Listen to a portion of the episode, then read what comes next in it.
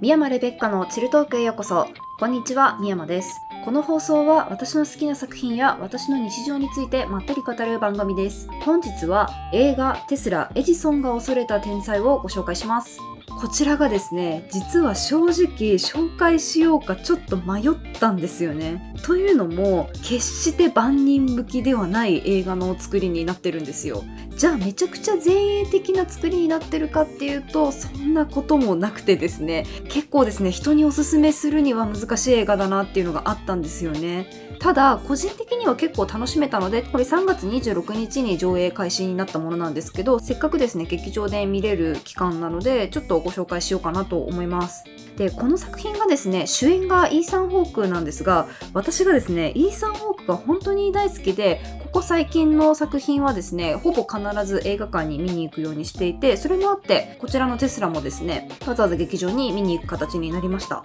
でこの映画なんですがニコラ・テスラという実在の人物を描いた映画になってます。皆さんニコラ・テスラご存知ですかね？かの有名な発明家のエジソンと対立したことでも結構話題になった方でエジソンがですね直流電流を推し進めていた発明家だったのに対してテスラはですね交流電流の普及を進めていた発明家になります。でこのエジソンとテスラの対立をですね電流戦争って言ったりするんですけど実はですねこの電流戦争に勝ったのはエジソンじゃなくてテスラの方なんですよね。なので私たちが普段コンセントとかから得ているような電流っていうのもほぼほぼですね交流の方になってるんです。でこのテスラがですねエジソンと比べると結構情報が少ないらしいんですよ。残ってる写真とかも全然ないらしくてそういったところからこの映画は着想を受けてるのかなっていうふうに思ったんですが映画の本編にメタな演出が多いんですね。テスラっていう人物の情報の少なさっていうのを逆手に取った演出としては私これ結構案外ハマっているのかなっていうふうに思いました。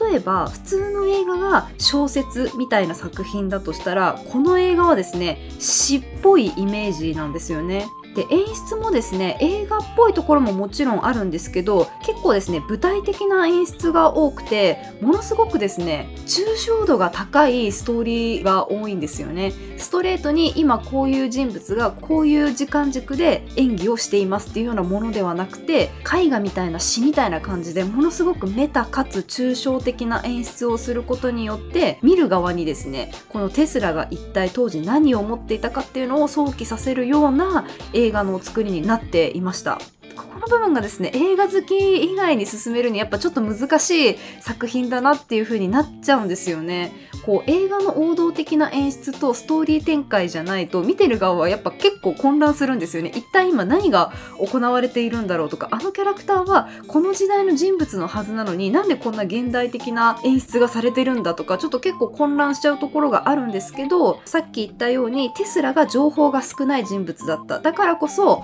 テスラという人物にものすごく演出の広がりがあるのでそこをですねメタ演出っていういろんな解釈ができるような演出を入れることによって見る側のですね想像力をかきたてるように作った映画なんだって思えば案外楽しめるのでもしですね気になって映画館に見に行こうかなって思った方はその辺りをですね結構意識して見られると楽しんで見ていただけるのかなと思います。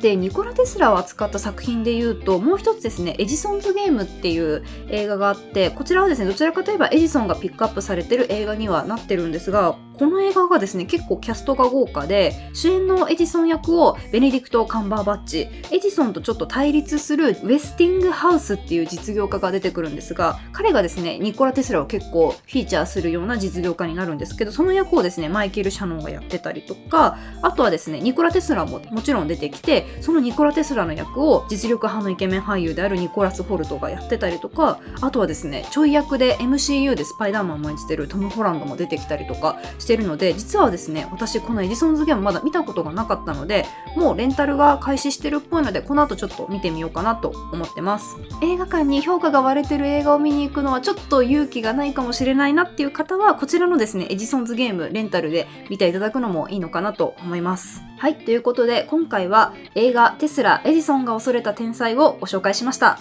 少しでも皆さんの参考になってれば幸いですそれでは、みやまでした。バイバーイ。